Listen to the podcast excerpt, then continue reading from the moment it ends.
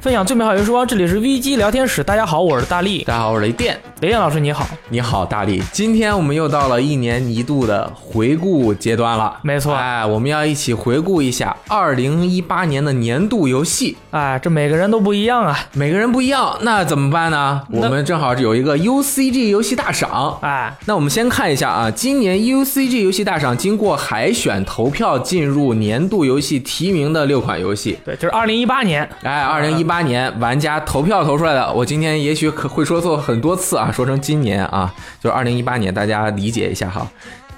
底特律成为人类、可以，战神、哎，荒野大镖客救赎二、八方旅人、怪物猎人世界以及任天堂全明星大乱斗这六款游戏是得到海选中票数最多的六款游戏。那么最终这六款游戏在年度游戏的最终投票中，谁能得到最受欢迎的这个头衔呢？那我们还要拭目以待。没错但是在这个投票之前，我们也是有请了我们游戏时光编辑部啊几乎所有人，几乎所有人都来和大家一起分享一下，在二零一八年这一年中，他的这一年的年度游戏是什么？没错，当然呢，这有一个前提，就是可能他在这一年中玩的最多的、最喜欢的游戏，也许不是今年发售的，哎哎，这个也是很有可能的，所以我们也有可能出现这样的情况，哎，这样这个情况其实一点都不尴尬，一点都不尴因尬。为你作为一个人类，你不可能。 对吧？以前的哪款游戏你不可能是每一款都玩过，对对那么对正好在二零一八年玩了一款老游戏，你觉得这款老游戏惊为天人，比今年发售的新游戏都都好好玩玩，儿，哎，那怎么办呢？那你就选它呀，没那问你就题坐在我们中间的这个圣位上啊，跟大家一起来分享一下。哎，那我们就一个一个有请，请到的第一位啊，就是编辑部德高望重、受人爱戴、受人喜欢啊，这个万千粉丝集于一一体的六段音速六爷，对，该该上了，六爷。噔噔噔噔噔噔噔噔噔噔噔噔噔噔噔噔噔噔噔噔噔噔来了。没有好没有万千粉丝啊，纠正一下，对，几百万粉丝吧也可以了。上万粉丝至少有的。没错没，有没有没有。呃，这个年度游戏是吧？这个呃，我个人今年印象最深刻的游戏比较多吧，但是要是如果说只能说一个的话，我觉得应该是战神。战神，对，呃，这个游戏今年已经收到过非常多的赞誉嗯了啊，各种各样方面的故事的这个，然后还有战斗的各种各样的啊画面对，但是我说一下我自己这个印象最深的一个地方吧。哪里感动了你？呃，我觉得应该是这个游戏这一次它的这个对同伴这个角色的这么一个设计。对儿子的设计，呃，对，具体到这个 同伴，对，具体到这个游戏是这个阿特柔斯是这个这个奎托斯的儿子嘛？但是嗯我想说的是，其实是就本身你同伴这个设定在游戏里是挺常见的嗯嘛，对吧？呃，尤其是 RPG 类游戏，一般都会有同伴。呃，主要目的其实也是这个为了让玩家自己一个人在玩游戏的过程里，他不会很孤独，嗯对吧？你是有一个人在跟你交互的，没错，可能是多个角色，也可能是一个角色。多个角色的时候，可能就相对来说，我觉得难度低一些，因为这个每个角色呢，他可能，哎，大家跟这个主人公跟玩家扮演那个角色之间，他这个是可能也许目标是一致的，也有可能不一致，也没关系。有产些生分队歧哎，有些队员可能中途离队了，那过一段时间，经过一些戏剧化的戏剧化的这种经过，他再回来也是可以的。嗯我觉得比较难的是这个只有一个同伴的这种游戏，啊，这个你想啊，这个一个游戏里面，这个同伴只有一个人，他跟主人公的这个这个互动其实受限比较多。他首先不能是这个跟主人公有很多的矛盾，他至少他们两个人大的方向、目标、价值观得是一致的，哎，有道理。要不然他俩没办法一起行动，对吧？对啊，不能给他绑一起啊。还有一个问题是，这个一般啊，就是这种同伴类的角色啊，他在塑造过程里面，就是因为他可能受限比较多，不太好对这个角色进行特别深入的塑造，或者说让玩家投入很多的感情。因为什么呢？他在大的方向上、目标上得跟角色要保持一致，然后呢，可能更多的重视的是这个角色他能够在实际的游玩过程中给玩家提供什么样的帮助。这种方式运作下来，你会发现很多这种同伴角色啊，就是一个的这种同伴角色，它更多更像是一个玩家的一个工具，或者是一个啊战工具人，或者是一个战斗的辅助啊，就是它帮助你去打怪啊。然后呢，这个更多的这种深很深入的这种交互，就相对来说，我觉得可能少一点。这类的例子其实也有做的比较好的啊，比如说我我印象里最近呃做的比较好的就是像这个呃最后的守护者，啊，这个里是大家面伙，对他塑造了一个呢什么呢？就是跟跟这个玩家是一个相互平等、相互尊重的，然后相互依赖的这么样的一个关系。同时，它是一个很逼真的，然后看起来是哎有这种脾气秉性的这样一个动物。嗯哎，这个最后让玩家能够对这个动物投入自己的感情，然后呢，哎，最后在这个他成功的完成他的这个叙事。啊，战神呢，相对来说跟这个大舅跟这个就是这个最后的守护者还不太一样，因为他设定的这个同伴角色跟主人公看起来他不是一个平等的关系，因为他们设定最初是父子嘛，对，然后有弱势的一方，就这个阿特柔斯最开始的时候是一比较弱势的一个一方，他是儿子，嗯不，管是地位上、后面身他也份没上，成为爹，对，还是说他能力上最开始都是一个弱势的一方，没错，啊嗯他是依赖于主人公或者说玩家操作的这个奎托斯的。嗯啊，这是一开始的这个情况。但是玩过的玩家都知道，我我就不深入讲了。但是玩过的玩家都知道，这个情况只是一开始的情况。对对对，真正的战神其实是谁呢？啊对对对，其实好多玩家不都开玩笑嘛，是吧？说这个游戏应该改名叫《战神和他的老父亲》嘛，是嗯，吧？这个其实从这里面也反映出来一些东西。我想说的是，这个游戏在这个过程里面，它设定的这个这个角色阿特柔斯这个同伴角色，他在这个游戏的过程里面，随着他不断的成长，符合剧情的成长，以及他作为一个同伴角色，他必须要有能力上的成长。伴随着这个过程，这个角色的塑造非常的深入，非常的成功。啊，这种例子我其实能想到的不多，我印象里战神真的是给我印象最深的一个。这里我提一个，对吧？战神四和美国末日这两款游 戏都达到了同样的水准。你何必呢？你何必呢？最后生还者和战神二零一八，我我知道你肯定会提《最后生还者啊对》嗯，但是我觉得跟那个游戏还不太一样。最开始确实让我想到了，就是艾丽跟这个乔尔他们两个人的关系嘛，对吧？但是我对这个游戏印象深就在于啊，他们两个这个角色之间的关系是在变化的，哎，嗯是在不断的变化的，而且呢，它让我能够特别投入进去，去感受这个奎托斯的心境。嗯，哎，而且这块儿我就我插一句我的想法啊，嗯我觉得阿特柔斯就是奎托斯的一个对照。奎托斯的性格大家都知道，那在这一座有改变，那他改变了之后，用阿特柔斯和他身形以及性格完全不同的一个角色，反而更加强化了奎托斯的一个变化的形象。嗯对对对同时阿特柔斯瞬间也就塑造成功了，说的是呢，他们两个相互之间是一个补充的关系。哎对，特别厉害。但是呢，它跟那个《最后生还生还者》不一样的地不一方样就在于，这两个角色互相之间，它不是一直保持着相互支持这样一个关系的。最开始，阿特柔斯跟奎托斯是一个，哎，阿特柔斯对奎托斯是一个尊敬甚至崇拜的这种感觉，还有恐惧，但是逐渐的你会发现啊，他随着他的能力的这个成长，他的态度会一点点的发生变化。嗯，逐渐的到最后，哎，他会发生一个这种认知上，就这个角色阿特柔斯这个角色，他认知上会发生一种升华。嗯这个过程里面啊，有特别有戏剧性的变化，比如说，一般情况下，大部分的这个同伴角色，玩家基本上不会讨厌他，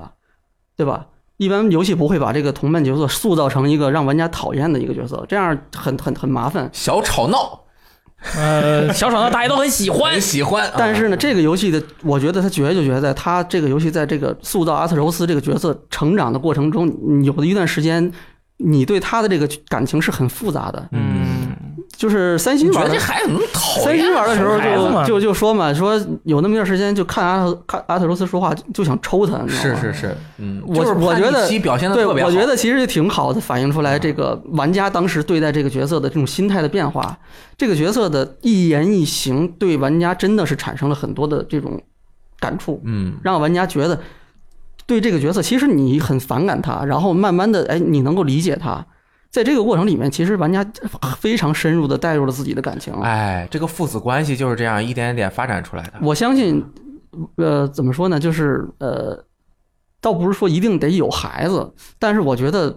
不管是为人父母的人，还是说是为人子女，在这个游戏的游玩过程里面，应该都能挺深刻的感感受到，就是这两个人的之间这种互动，能够在他们身上其实看到过去的自己啊，或者现在的自己。嗯，我觉得这个过程。是一个挺可贵的东西，就是你并不是说所有的游戏都能够做到这一步的。哎嗯，然后这两个人的性格就真的打动了六爷爷。呃，对，就是中间有很多地方让我觉得，哎呀，真的就是一个活生生的一个一个孩子，嗯一个现实里的这种熊孩子的那个样子，他的那个表现，他的这个情感的那种在叛逆阶段的时候表现出来的那种一言一行，嗯就我觉得塑造的特别成功。是，嗯，而且这个也都得益于战神这一次他本身极大的创新，不管是画面以及这种大场景的呈现，嗯完全全程第三人称追尾视角的一个一镜到底的体验，嗯对吧？加上一个全新的战斗模式，这样子把整个剧情浓缩在可能也就发生在几十个小时之间。嗯对对对，他一镜到底，他是这个中间没有没有哎基本上没有断的过程，他就是从头一直给你讲到尾。而且你看，其实就是六爷刚刚说的那个，很明显的能够看出来，这个游戏剧情或者说人物塑造成立的点在于，这个游戏开始的时候啊，奎爷和他儿子两个人没什么感情，之前俩人都不互不互相不搭理那种感觉的，这个就从这个事件一开始有一个导火索，嗯，开始之后两个人就要一起行动，怎么一点点就是产生了不得不一起行动，感觉好像之前还大家两个人之间好像还都还蛮排斥。对，因为故事塑造其实是就他的这个成长跟这个故事的这个整个的这个行进的这个节奏是契合的非常好的。嗯，最开始他们是因为一个突如其来的原因不得不上路，对嗯他们之间原来他们两个之间的情感的纽带哎对是对妈妈，对，包括这个母亲的这个离开也是，就在这故事里面描述里面，它也是一个突如其来的一个事情。哎呦，所以说，一开始他们两个人相互之间接受对方是有一个过程的，嗯，然后呢，它是有一个循序渐进的这么一个过程，一点点的发展。然后呢，你在这过程里能看到阿啊特柔斯就这个儿子的这个角色，他作为一个同伴，这个性质，他的这个他自己自身在不断的发生变化。嗯你就在旁边看着他，看着他一点点的变，这个可以过程哎你还要特别鞭笞他。对特别有意思，还要这个督促这他，个过程嗯啊，他经常不听你的。 boy，哎，这个反正《战神》这款游戏也在每个人心中都留下了特别深刻的印象嗯嗯。啊。这款游戏除了它之外，六爷还有一个好像挺啊，对，呃，另外一个可能，呃，从水准上，从这个品质上来说，可能算不上是我的年度游戏，嗯但是我今年确实对这个游戏印象很深，而且它确实改变了我之前的一些观点。 《怪物猎人世界》呃，不是，啊不是吗？呃怪怪猎，因为我接触的还比较少，啊所以我我今天想说的是，其实是那个十二月，就去年十二月刚发售的那个一个游戏，就是世嘉的这个《审判之眼》。哎，嗯啊木死村神拓哉对，死死神也有玩家叫它木村拓哉嘛，对因为这这款个就游直戏接就叫木 村拓对哉这个游戏，单从技术层面上来说，从游戏的规模上来说，它跟本世代的这个如龙游戏其实没有太多的变化。嗯嗯，就你说它是如龙换皮，可能也确实没有什么可争的啊。嗯它唯一的变化可能就体现在，它这次是请了这个木村拓哉，嗯这日本的这个我我比较喜欢的一个一个日本的一个艺人，然后来扮演了游戏中的这个主人公，叫八神龙之，扮演了这个角色。可以说，木村拓哉就是这个游戏的这个唯一的新意或者说亮点了。啊，按理说啊，就因为这样的例子，其实这个怎么说呢，容易让人觉得我过去啊对待这个就真人的明星啊，或者是演演绎的这种艺人啊，来扮演一个游戏角色，我对这个事情是比较持呃消极态度吧。怀疑，啊，对，或者说我不是很乐观对这个事情。一来是因为这个在游戏现在的这个游戏应用还不是很多，嗯可能大家能想到的比较早一点的就是 PS 时代的那个鬼呃武者鬼武系列者，那是请了那个真金城武来扮演了对这个主人公三还有让雷诺，明明智走嗯马界，对吧？呃，在这之后，可能这样的例子其实就很少了。然后你说成功的其实就更少了。嗯再远一点儿的，可能这个大家比较熟悉的就是那个《死亡搁浅》，他请了很多的这个好莱坞的这种代表的这种大牌的演员来去为这个游戏塑造这种角色。我觉得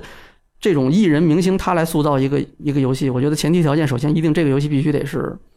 它是重叙事的，嗯，才行。就是嗯国内的这种很多经常能看见叉叉蓝月，然后谁谁谁代言。那个其实没关系，对，其实那个不属于我说的这种明星艺人来去扮演这个角色。我说的是一定是这种，他是要重叙事、重表演的。哎，那具体到那个《审判之眼》这个游戏，我觉得木村拓哉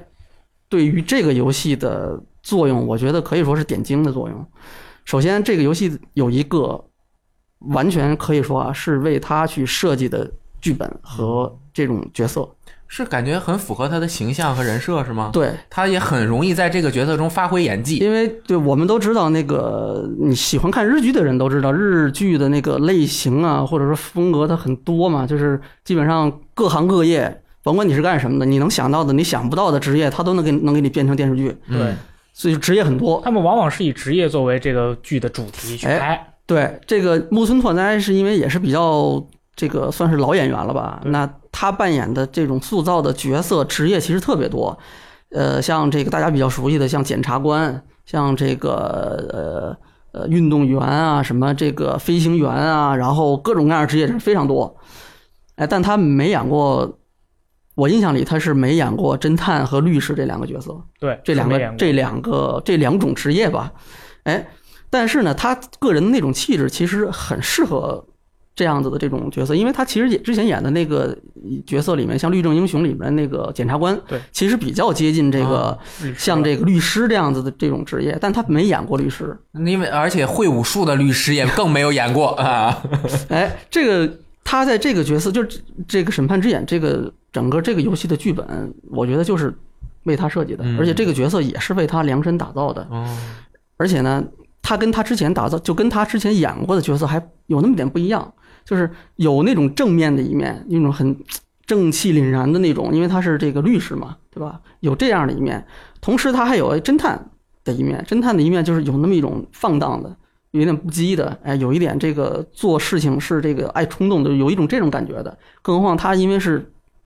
带着一点如龙的那种血脉嘛，嗯哎，他还有大量的关于这个这个打架，哎，关于这个这个日本极道这边的故事啊，整个这个串起来，哎，我觉得特别能够这个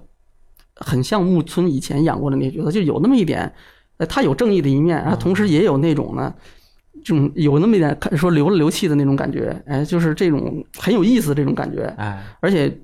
我觉得木村本人木村拓哉把这个角色塑造的也是非常成功，因为你能从这个游戏的，这因为他是除了那个表演提提供面部之面部这个这个捕捉之外，他还本人是配音的嘛。嗯这游戏的这个剧本的声音也很也也也很多，嗯他演了表演了大量的通过声音通过演出表演了大量大量的东西。这个过程里面你会发现，就他这个级别的演员对这个角色的塑造可以说是非常的。就信手拈来，嗯信手拈来，非常的这个轻松自如，那把这个角色演绎的非常好。我觉得，呃，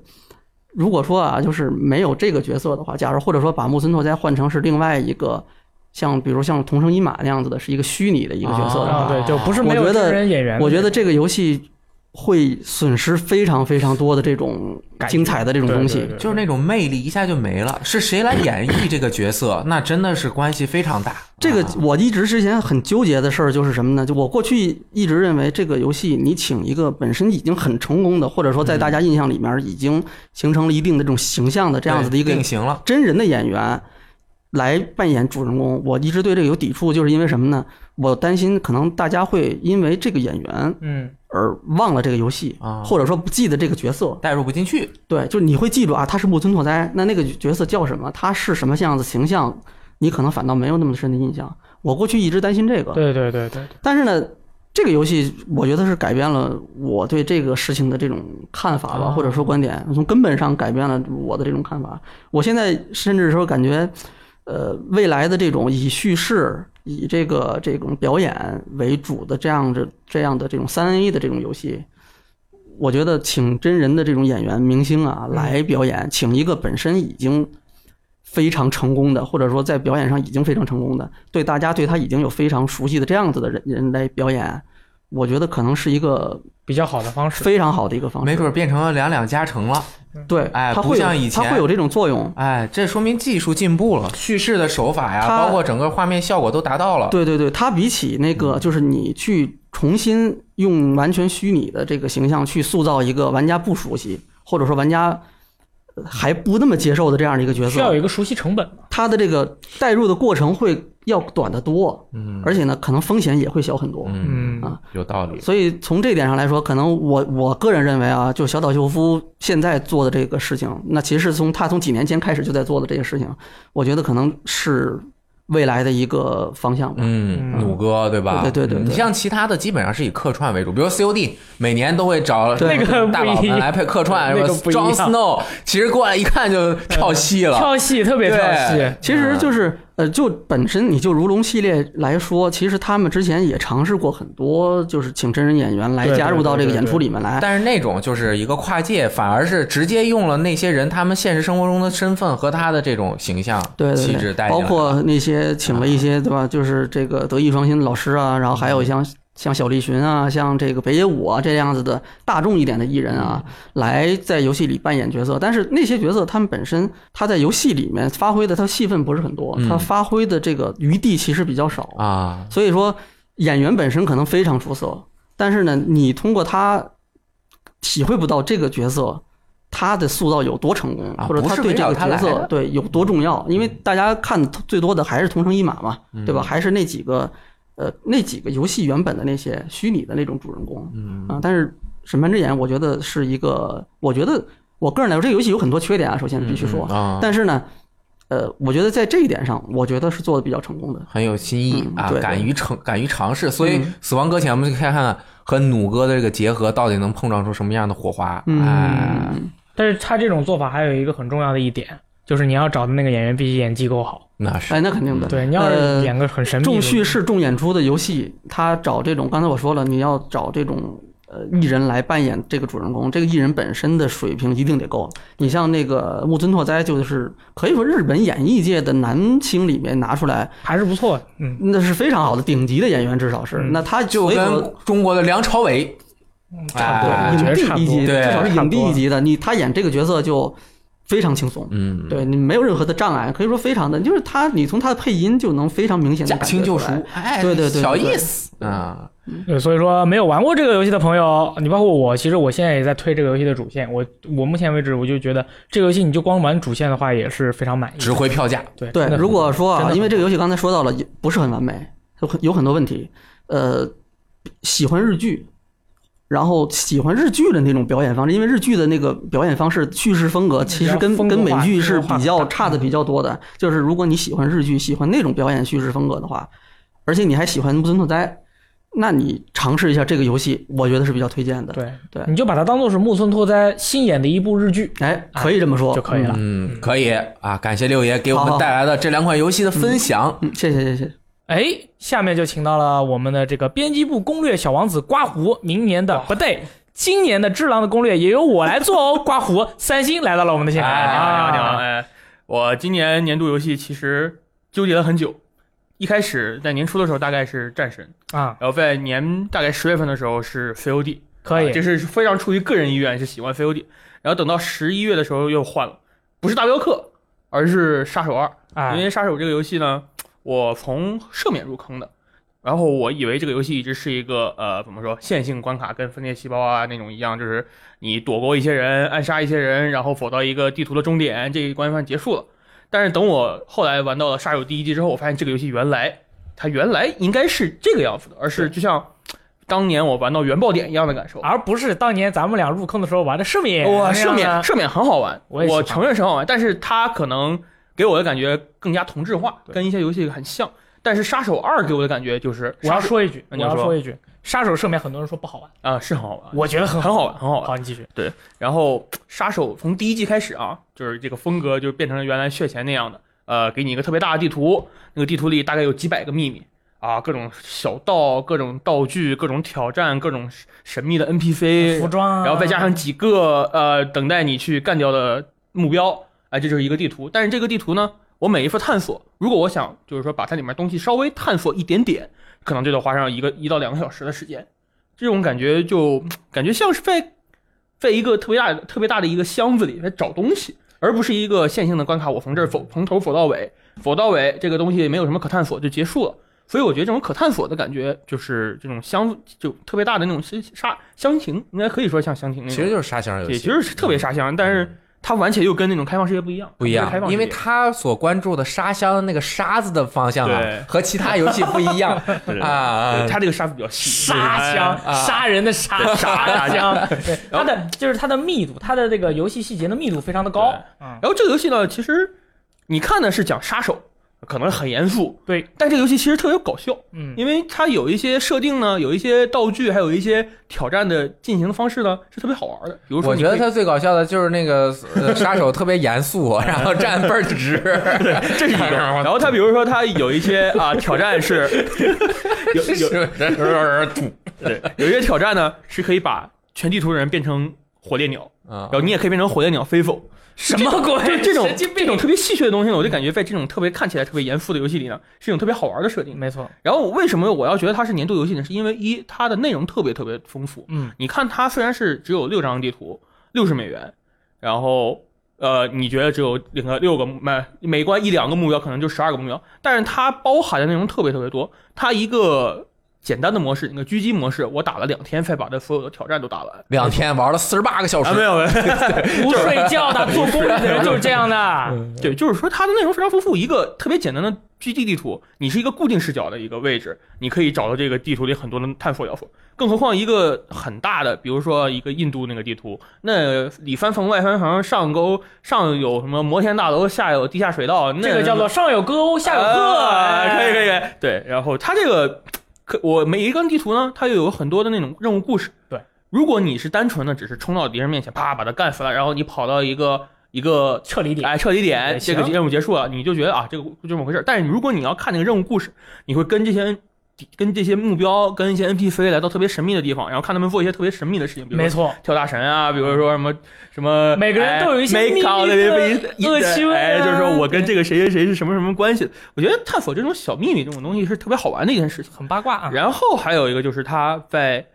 一些设定上非常帅，我特别喜欢就是他那个每一关一开始那个任务简报。没错，我操，那个简直了！大家可以上网上看，你就说你没买这个游戏，你也可以去看看那个任务简报这个是不花钱的，啊！这个任务简报太帅了，我真的是没有见过它哪是过场是吧？就是不是他就是一开始这个任务一开始告诉你你的目标是谁，嗯你这个有什么地方可以去，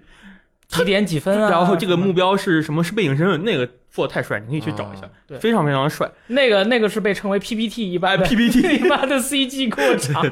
呃，人总的来说这个游戏呢，我今年一共买了两款游戏是首发买的豪华版，一哦个是战神。一个是杀手，杀手我直接首发买的黄金版，我跟大力一样买的黄金版，而且它我黄们金版比普通版多什么东西？多了机票，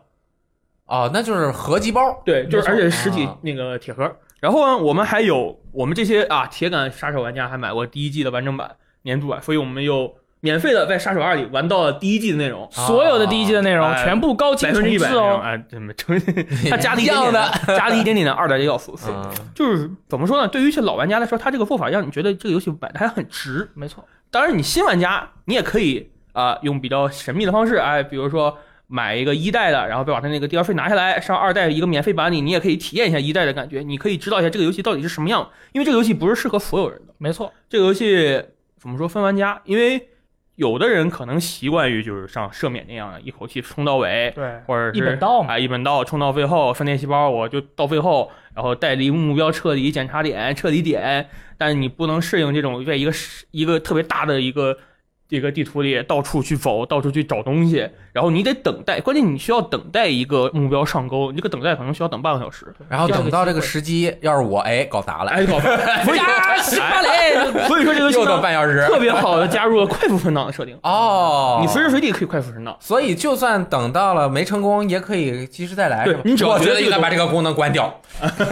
这个游戏的乐趣就是你死了，你再再等啊。哎所以就觉怎么说呢，我没法说特别说出来这个游戏比什么战神、比大镖客、比什么好在哪，但我觉得它特别对我口味就是你的年龄啊，段，我你就喜欢我就喜欢这个游戏哎，是这么回事儿。千金难买也喜欢。哎对，啊，就是一个倍儿直的一个光头，对站在人群中，大家还看不出来他是个杀 手，对吧？就是这种感觉，硬硬的，哎，说到杀手二呢，这两天杀手赦免和杀手血前的 HD 版也出了，没错，我五十九点九九美元 不吗？过这个价已经格上线 了，上了啊十一号上，但是这个六十美元，对对对，嗯，非常的贵，就非常的贵。一六十美元买两个，一个三十美元，你这种是这个真实粉丝还不赶紧把钱该送买上了？该买了，啊该！买每了。个平台各买一份，但是我觉得《杀手二》有一个缺点，什么就缺是点？它没有像《赦免》里面有一个美女修女杀手组织。嗯啊哇就是因为其实血钱，包括血钱加赦免也好，它吸引我的有一个很大的一个点，就是它这个游戏里面都有一些比较呃刺激的一些要素，比如说这种那个修女的杀手组织之类。但是在杀手一第一季和第二季里面，其实这样内容它有，但是比较少。像我这样的那种呃，就是这种玩者 L L game 嘛，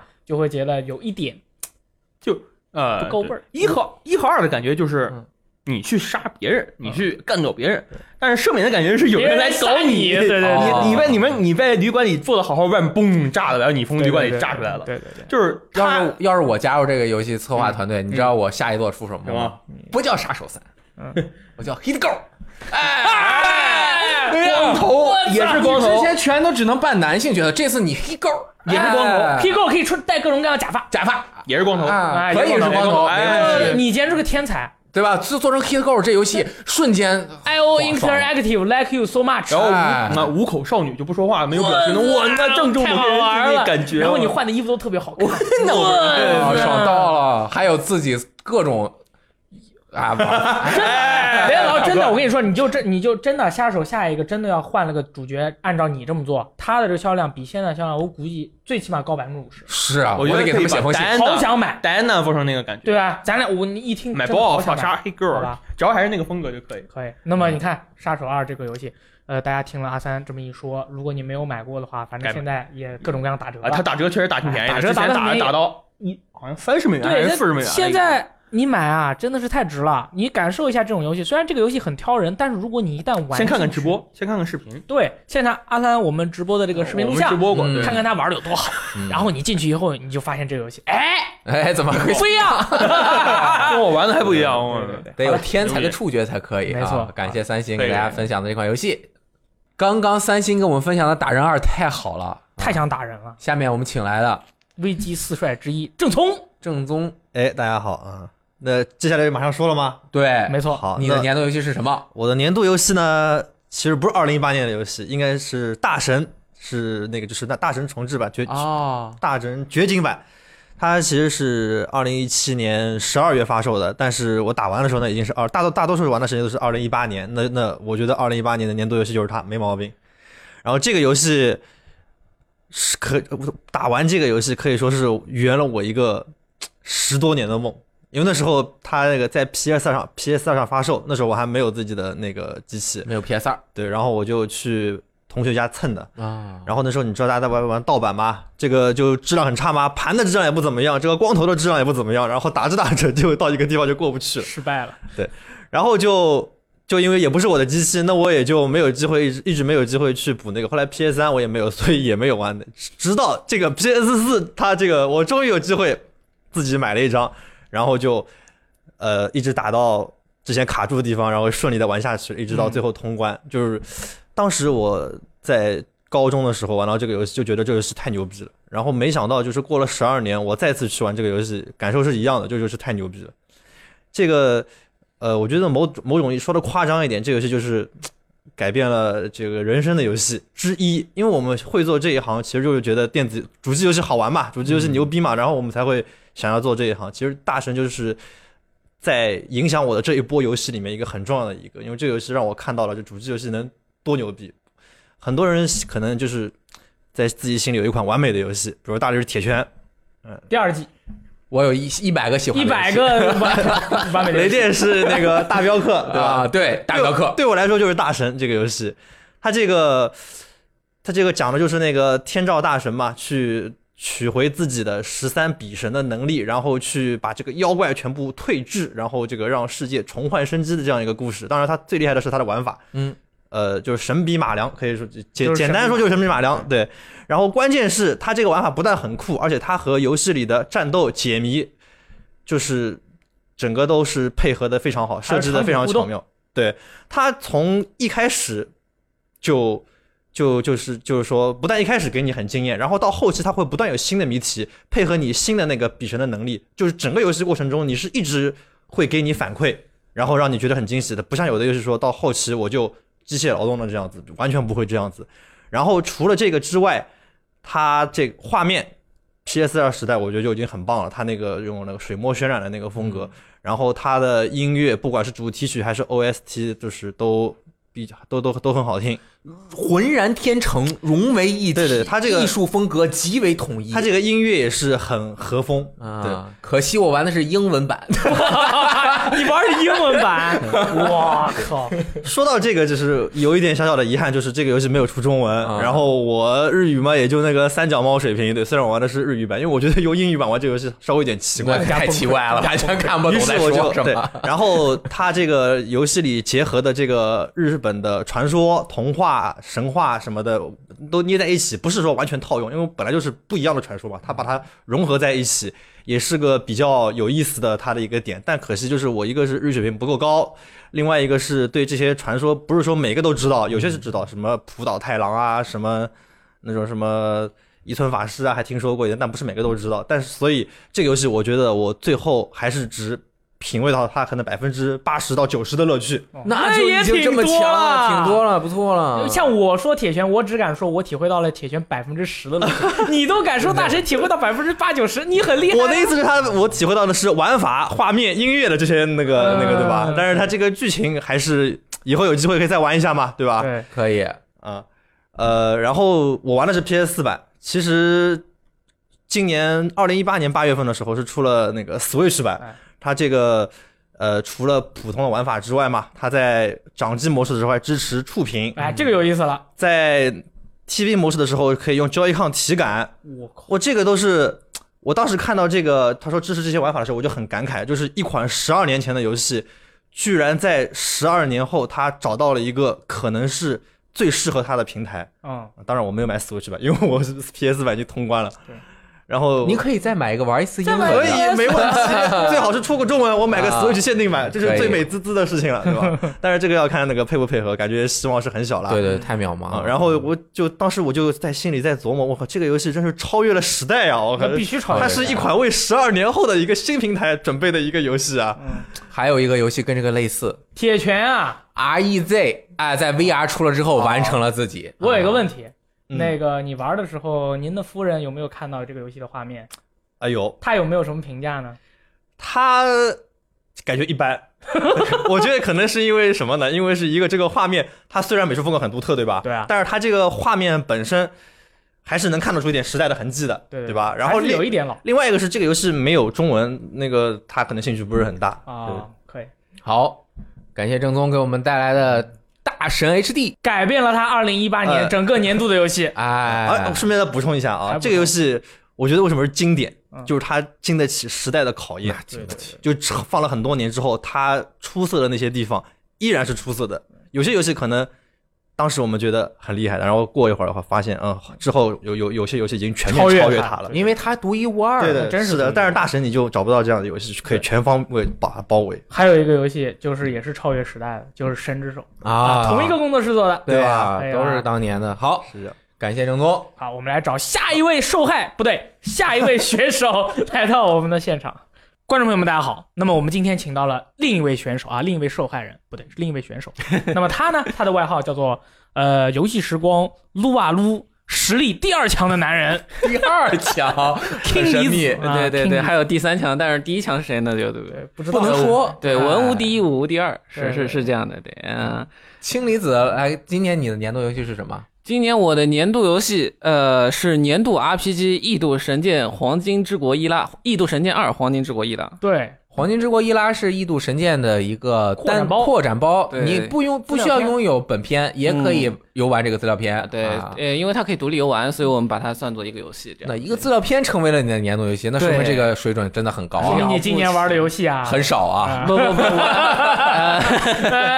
我呃玩的游戏不超一只手嗯，但是够各了个都是精品，对，玩通的玩玩通的呃通关的，玩的游戏打到一半的蛮多的，对对对。来讲一下怎说么吧，好，说吧，呃，《异度神剑二：黄金之国伊拉》，首先，《异度神剑二》本片它的设计的底子就特别好，呃，但是《黄金国伊拉》呢，呃，更加的特别一点，它讲五百年前的，它是讲本片之前五百年前的一个故事。前传前传对，讲五500百年年前嗯前，对，回到五百年前当年的几个英雄啊，为了呃抵抗天之圣杯毁灭世界，这是一个呃，所以他们投身战斗是一个非常王道，甚至就是那种圣战主题的故事，但是他做的在一个很短的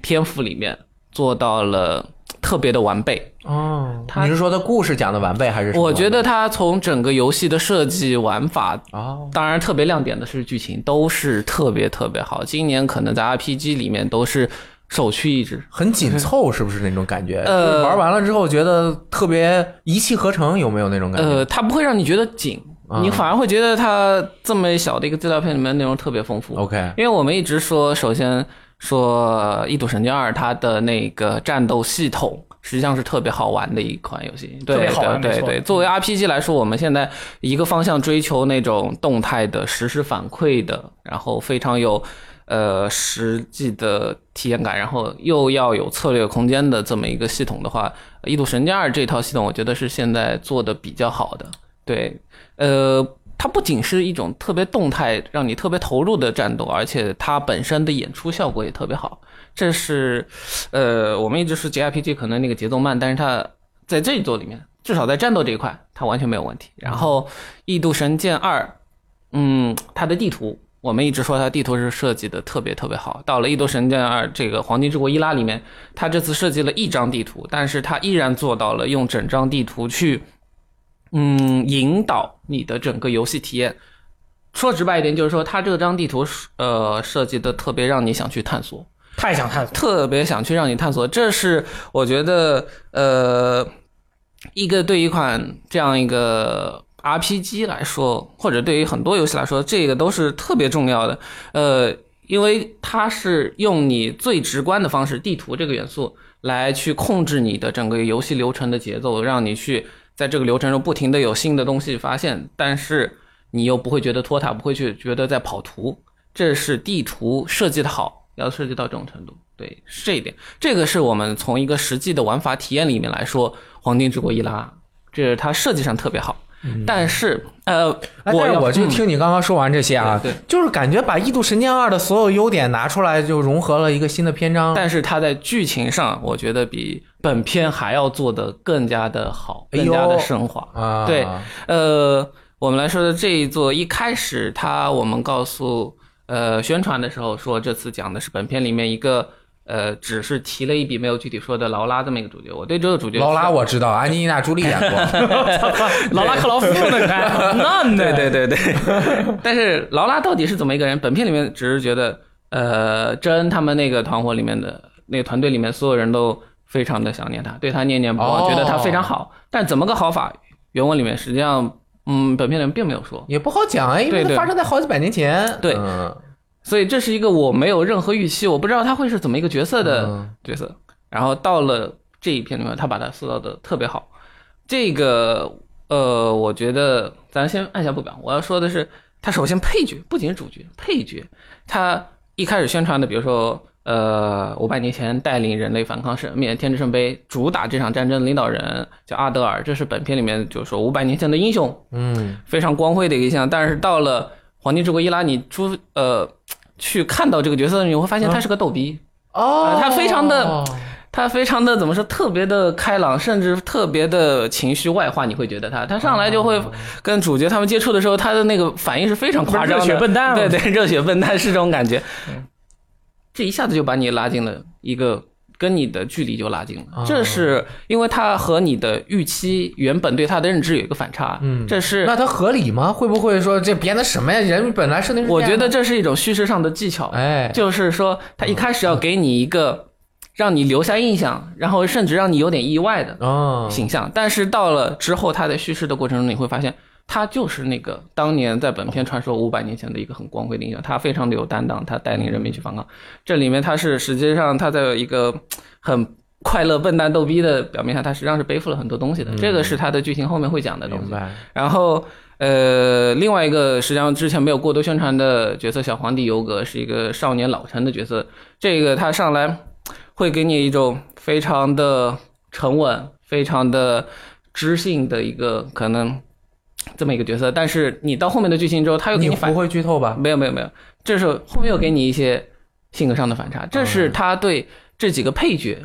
他在里面的时候给你做的一些层次上的嗯，呃安排。然后到了主角的时候，他我觉得主角劳拉他做到了一种返璞归真的。他劳拉是一个特别统一，给你一开始的感觉是他就是这个特别好、特别善良、真诚，对身边的人很真诚，然后他自己有一个很坚强的姑娘。但是呃，到了一开始给你的印象就是这样子，但是通过后面的剧情发展，不断去深化，你会发现原来这么一个伪光正的一个特别正面的形象，它可以塑造出这么多层次的深度，你会觉得这个角色特别的真实，特别的让你有感触，嗯，是这样一个东西。我觉得这一点是，呃，甚至在本片的剧情本里面都没有做到的。单独拿出来，《黄金之国》伊拉，他在剧情上，他去通过这么一个，实际上我们刚才看到那个主题很普通的一个圣战的一个剧情，去塑造这么多几个有层次的角色，塑造这么多让人深入人心的角色，我觉得这是他特别成功的地方。嗯对，然后呃，回到过来说，通过这些角色，它又让你感受到一个主题，就是嗯，我们很多游戏它的。主题它的表达的那个想法实际上是很好的，实际上都是一个正向的、正能量的东西。比如说我们说真善美这一点，但是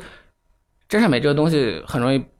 嗯，善良这种东西它很容易表现的很空，傻白甜那种。对对，很很容空易你表现成傻白实际上你会说服不了人。嗯，但是在呃，黄金在国伊《拉黄金国伊拉》里面，你会发现到，呃，他们的善良、他们的正义是特别可信的，哦因为刚才我们说主角那几个人，他们之间，首先他们之间怎么去相处，他们之间怎么去扶持、支持，这一点是。我觉得是比较好表达的，但是《黄金国伊拉》它还增加了一方面主题，就是说主角怎么去面对自己受到的伤痛，以及他们当要怀着一种可能近乎于仇恨，他们遇到了仇恨的时候，对于仇恨这种情感，他们是怎么处理的？他们特别是主角劳拉，这一点是我觉得是特别反映一个人心心里面他的善良的那种强度，他本身的坚强，你的善良到底有到什么程度？这一点实际上是特别反映出来的。但是他又从大的主题上告诉你，这种善良它虽然非常可贵，它你会觉得它特别的好，你应该去无限的、无限的推崇它，它可能是至高的或者人类最好的美德。但是它会告诉你，善良在世事命运面前，它是很脆弱的。嗯，它命运你可能无法做到，它甚至有一些只是一些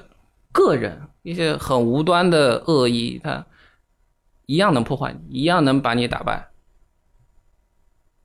这是他特别真实的一点。哦，他即即便是面对了这样的很真实、很残酷的事情，他几个主角一直坚持到了最后，而且义无反顾地投入这个战斗。嗯，这一点是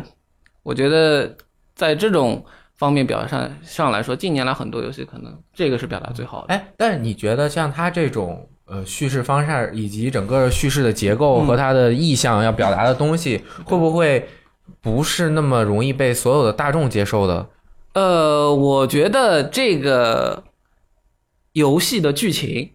它不是一种特别崇高，甚至嗯远离人民普通的感受的。我觉得它甚至去拍一个商业的电视剧、电影都没有问题。这个剧本实际上是非常王道的平易近人、真实啊，对，王道的，很王道是很让你人是能说《接受。黄金国伊拉》对，是《吧黄金国伊拉》嗯这剧本，我觉得是到了这种水平的。啊那你们咱们的主角也会是那种就是相对来说有人性弱点的人吗？对啊，嗯对对，这是这就是它真实的地方。嗯对对。嗯嗯所以基本上这么说下来，就黄金国伊拉，我觉得是今年特别让我满足的。OK，就是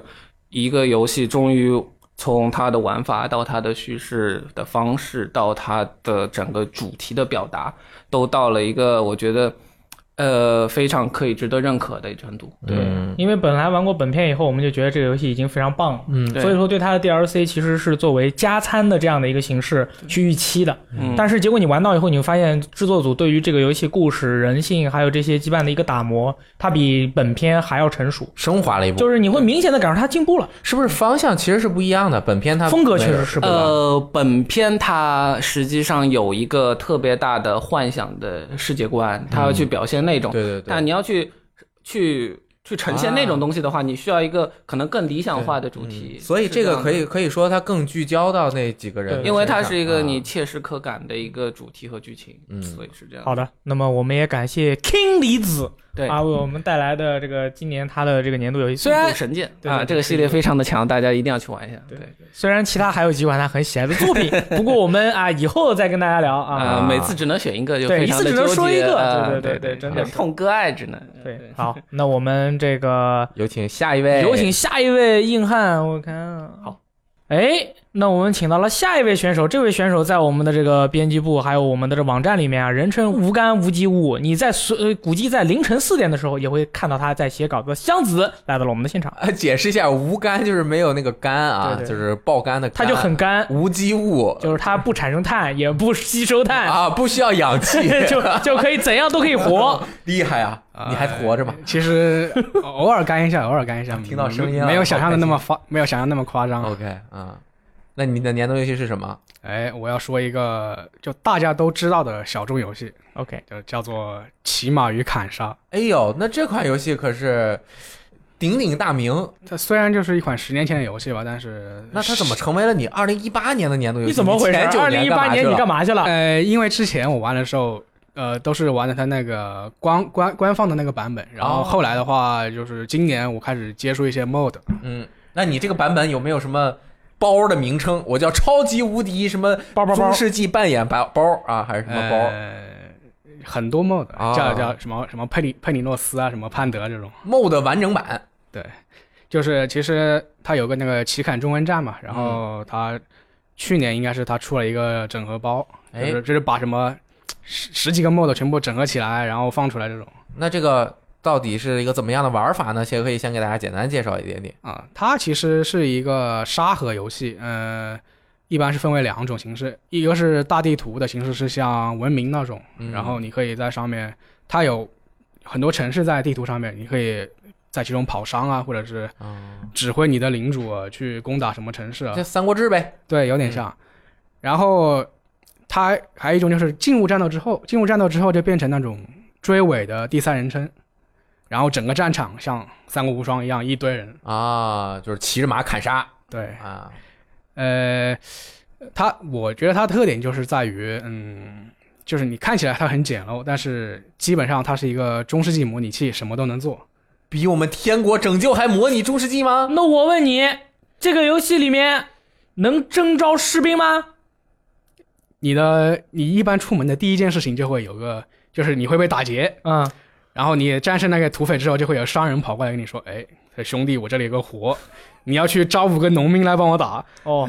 那还有你这个每一个士兵，你都可以给他装备武器吗？”呃，士兵的武器是它是分兵种固定的，但是你可以在酒馆中就是找到一些伙伴，哦，伙伴的话就可以深度定制。我靠，那还这么复杂的、o 是 k 你可它啊以这个模拟除了这个招募士兵之外，还有什么相关的模拟的内容？啊呃，像你可以在每个城镇就是建设工厂，就是说哦，他每个月会返给你一些钱，嗯，然后这个工厂的这个收入也是和也是和那个当地居民向你这个城市的流通相关的，就是说你会在路上看到很多商商队，但是如果就是你周边有很多海海贼的话，这些商队商队就不会来你城市，嗯，你的那些工厂的收入就会降低。就感觉这是策略性，而且它整个地图是很动态的，是吧？是就是每个城镇它会有自己的一个生态和经呃世贸环境，对，哎，啊你也你也你也就是可以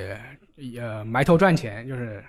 看哪个城市的物价不同，就是跑商嘛，嗯，就是从这个城市买一那点。光跑商不打仗，可以，哎呀，但是光打仗不跑商，哎也可以。不跑商也不打 仗那你就可以去玩《荒野大镖客》 了。啊。不跑商不打仗，那你就只能在城市里呃观海了这种。 那这游戏就是这种扮演的感觉特别吸引你，是吧？对，嗯呃，因为它的主角就是，其实就是一个很普通的平民，你不会像，甚至不会像什么《荣耀战魂》里面那种，呃你是个什么维京战士这种，你就是个，啊、那种农民吧，这种感觉，农民这种感觉。哦，然后在战场里面，你也没有像什么《三国无双》里面什么赵云啊那么那强，这种能力，你就跟他们，你就跟所有士兵是一样的。那打你一下你也死了。对啊，对啊，就是别人、别人是五十点血，你也是五十点血，哦，厉害厉害，那这确实挺难的感觉。嗯呃，但是它就是说你，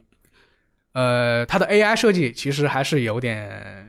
就是相比你人脑来说，它 AI 设计并不难。啊，就给你活路，对，你可以征很多兵嘛，然后比如你招很多弓箭手，然后你找一个那个高地坚守，然后你就可以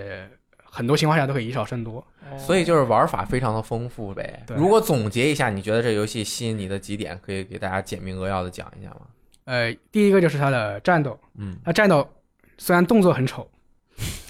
哎， 但是它应该是开创了一系列就是骑马战斗的一对，个它玩是法嘛，它是一对吧个四方向的这个战斗动作，就是比啊如你鼠标向上推的时候按攻击键，就是从上往下劈，啊嗯然后如果往左按滑滑滑按攻击键，它就是往从左往右砍，啊，就是其实就是和荣耀战魂有点像明，白但那是怎么是四方向？这不是荣三耀方战向魂吗？跟它有点像，啊，还可以啊对从下往荣上是吧？从下往上就是直刺，哦，荣耀战魂里还没有这一点。明白，嗯呃，第二个就是你可以作为一个将军，就是统领全局，就是很直观的那一种，不是像三三国志啊这种，呃，或者是全战这种，它一个个方阵，哦，你进地图就是可以看到骑着马，然后大家就是列成四五列，像就是看过《指环王》那种嘛，就是嗯看过拿那个剑骑着马，跟大跟每个士兵都碰一下那个武器，嗯然后再喊一喊口号，嗯然后就上哇塞对这，么大家爽往啊前冲这种感觉，大叫往前冲啊！可以，基就本这两种对我两个内我容最吸引我嗯就是这两点。可以嗯扮演一个中世纪的这个混乱时代的枭雄，是啊，可以其实还有很多杂七杂八的东西可以干，比如你可以绿别人家老婆呀， 什么 这么鬼厉？害，对，就该是请你直播了，朋友。就是跑到某个城市去，然后如果你拿了那个那个城市竞技大会的冠军，嗯然后你就竞技大会是吧？塔布大会，就是他有时候城会举行一些宴会，嗯，然后就会邀请各地的人来参加那个竞技场啊的比赛、竞技大会，对，啊，竞技大会，我以为你干啥嘞？ 竞技，然后你赢了之后，你就可以去那个城堡里面，呃，找到一位你相中的女士，说，哎，这位女士，我把这个冠军的这个荣誉献给你。哦哦，然，后你为什么不一开始就说这点？ 你就说这个游戏别的都不提，就光我成为了竞技大会的冠军，我想找哪位女士。呃，约会就找哪位女士约会，哎那就光这一点，我这还就应该没那么玩一下简，单，嗯，没那么简单。没那么简单，，对，有时候就是因为是那种私交嘛，嗯，他你不能直接去见他，有时候他只哦能跟你通信，然后由那个女仆秘密的把你带进城。哦，礼仪，怎么回事？哎还这样？当当时管得很严，对，然后你强行，如果你强行把呃别人老婆娶的话，呃，那个领主当然就会敌对你了，就会我觉得来打来仗弄你了，是 吧？我觉得你好虚 假呀，你前看他面说的都不存你 在刚才的。穿了一件绿色的衣服，他他 很虚假，前面那些根本就不，我觉得对啊只只有后面的很是 吧？就这、虚假这一点最好玩，是 吧？对啊，我就觉得是这 样。嗯，呃，不是，还是前面的是吧？五五开吧，是吧？ 哎，像像后面这些，就是这种，就是某一个支线的玩法非常的丰富。像这游戏中还是不是还有类似的一些很细节的玩法，而且可以延展出很丰富。呃，对他他的就是，呃，每一点就是都有很多这种细节吧。哦，而且加上对，各呃就种是 mod 可以，对，是吧像你酒馆招的一个呃伙伴，他有可能他们本身有很多种不同性格，就比如有些是他也会有一些剧情介绍吧，有些是那种小偷小摸的，呃，从那个盗贼，有一些就可能就是那种落寞的贵族嘛。然后，如果你如果你就是你发家之后，你有了几座城市，你可以把你的城分给这些手手下的伙伴。如果他的性格本身是一个盗一个这种呃很小偷小摸这种人的话，那他他的行为就会展现出这种小偷小摸的感觉，就是比如，呃，你要攻别人城了，你叫他他不来，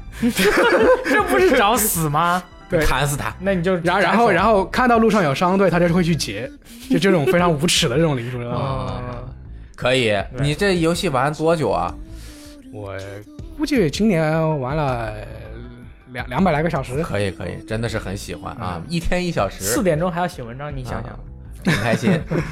好，感谢箱子，哎，感谢箱子跟我们分享的他的年度游戏《骑马与砍杀》。非常的刺激。哎，我们觉得这一期可以叫做 VG 私聊会，哎，就是我们真正的在私下和大家分享一下我们每个人心目中在二零一八年自己最喜欢的一款游戏，嗯或者是更多。那么我们先作为上期的一个结束。下一期还会有 E.K、雷电、骑士、大力等人啊，编辑部的各位朋友给我们分享每一个人的年度游戏。没错，那么你们每一个人的年度游戏是什么呢？也可以在评论中说出哦。我们下周二再见。 「気づかないから」「ただひとつ願いが叶うのなら」「昨日の自分にさようなら」「変わらない想いがあるのならば」「いつか桜の下で」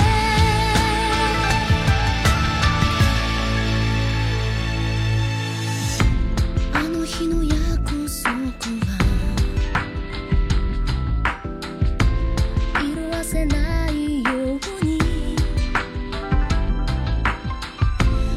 指でなぞ